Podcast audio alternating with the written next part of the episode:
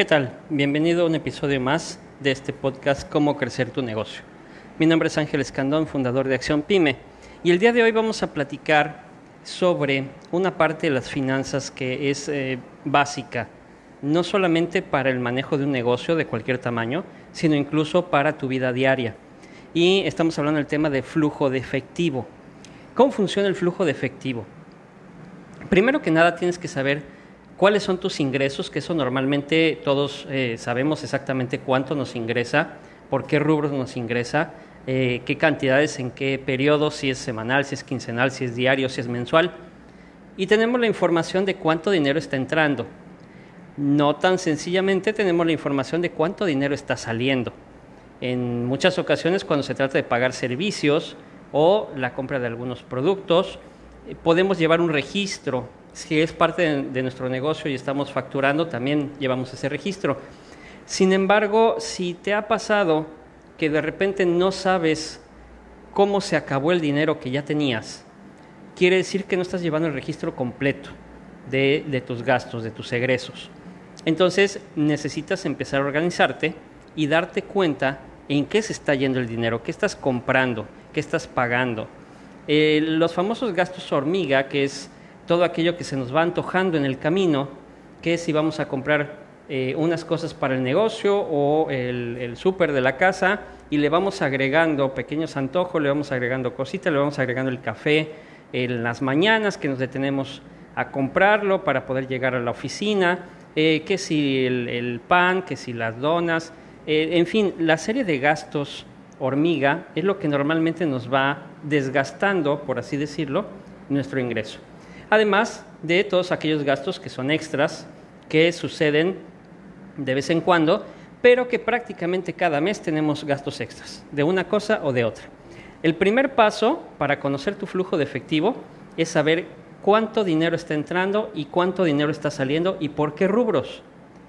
Ya después, en, algún otro episodio, hablaremos de cómo manejar esta información y cómo hacer eh, los cambios necesarios. Ahorita lo importante es que sepas cuál es tu flujo de efectivo.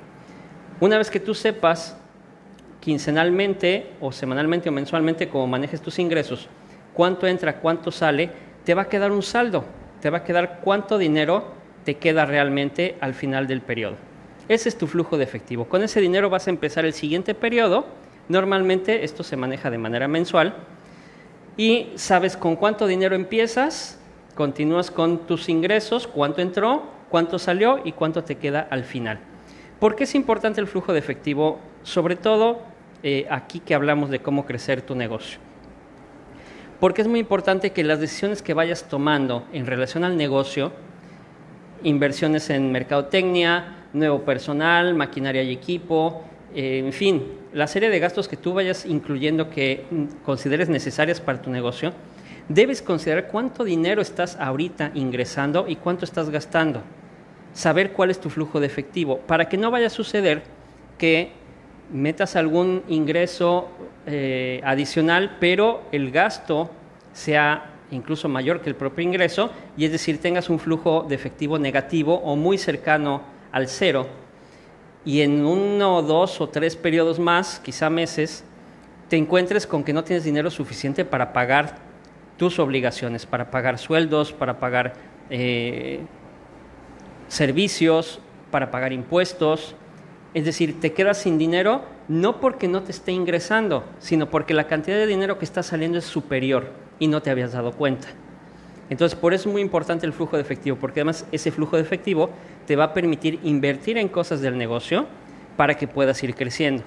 Lo mismo sucede en casa. En casa no puedes considerar un ahorro si tu flujo de efectivo tiende a ser cero o negativo. Tienes que encontrar la manera de que ese flujo de efectivo sea positivo, incluyendo ya una cantidad para ahorrar, que de eso hablaremos también en otro, en otro episodio. Por el momento es lo que te quería comentar en cuanto a flujo de efectivo. Toma en cuenta los ingresos, los gastos y de esa manera podrás saber qué cantidad tienes cada mes para poder continuar con tus actividades. Entonces, este fue el episodio de hoy. Seguimos en contacto y nos mantenemos en sintonía. Gracias.